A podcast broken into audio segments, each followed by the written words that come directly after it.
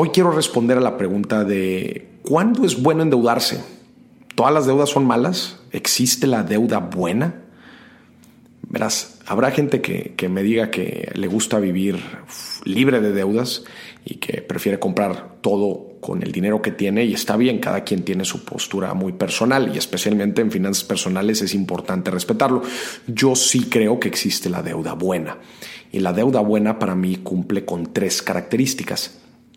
Primero que nada, una deuda buena, la primera característica es cuando adquirimos algo, un activo. ¿Y un a qué me refiero con un activo? Un activo es algo que aumenta de valor, ya se aumenta de valor con el tiempo, gana plusvalía. O dos, nos va a hacer, nos va a generar mayores ingresos a futuro. A eso me refiero con adquirir un activo. Ejemplos de esto es, por ejemplo, un bien raíz que va a aumentar de valor, una deuda para un negocio, por ejemplo, pues quizás con esa deuda voy a adquirir una máquina y con esa máquina voy a poder vender más, producir más y vender más. Entonces me va a generar ingresos a futuro. O si yo me endeudo, me endeudo para comprar un auto y ese auto lo voy a poner a trabajar para mí y me va a generar ingresos, pues eso es claramente ejemplos de endeudarme para obtener activos que me van a generar ingresos o van a aumentar de valor. Una segunda característica de una buena deuda es cuando compramos algo que realmente necesitamos para operar en nuestro día a día. Por ejemplo, imagínate que necesitamos un auto para ir a trabajar. Sí o sí lo requerimos en el trabajo y necesitamos a fuerzas un auto. Y, ojo, es una necesidad y no tenemos el dinero suficiente, no generamos desgraciadamente los ahorros o no queremos descapitalizarnos o afectar nuestro ahorro de emergencia o nuestras inversiones. En este caso también pues es una deuda buena, desgraciadamente no tenemos el ahorro suficiente, pero bueno, es algo que necesitamos sí o sí. Y la tercera característica que tiene que ir sumada a las primeras dos es que eso que vamos a adquirir, las mensualidades de esta deuda, van acorde a nuestra situación financiera, que quiere decir va acorde a nuestros flujos de ingreso. Ni una de las dos de arriba valen si esta tercera no se cumple.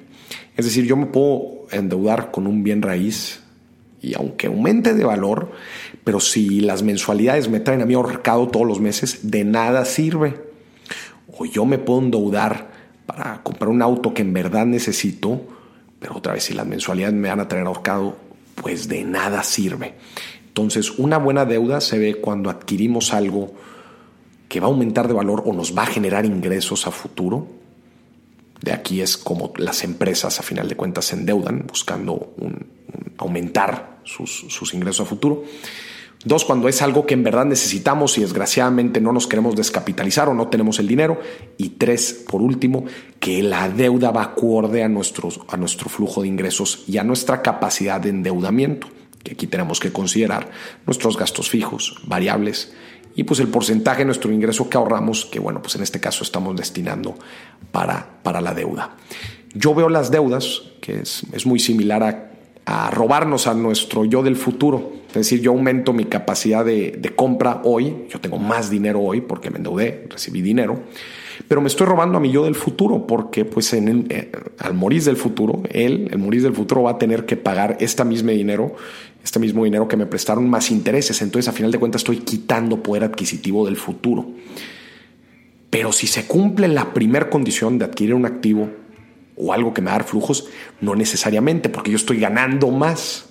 Entonces, con eso que gano más, yo puedo repagar mi deuda sin problema. El problema es cuando no, cuando nos adquirimos por cosas que no nos van a generar ingresos a futuro, no nos van a hacer crecer a nosotros como personas o como profesionales. Y pues bueno, pues nada más estamos adquiriendo y nada más nos estamos robando a nuestro yo del, del futuro.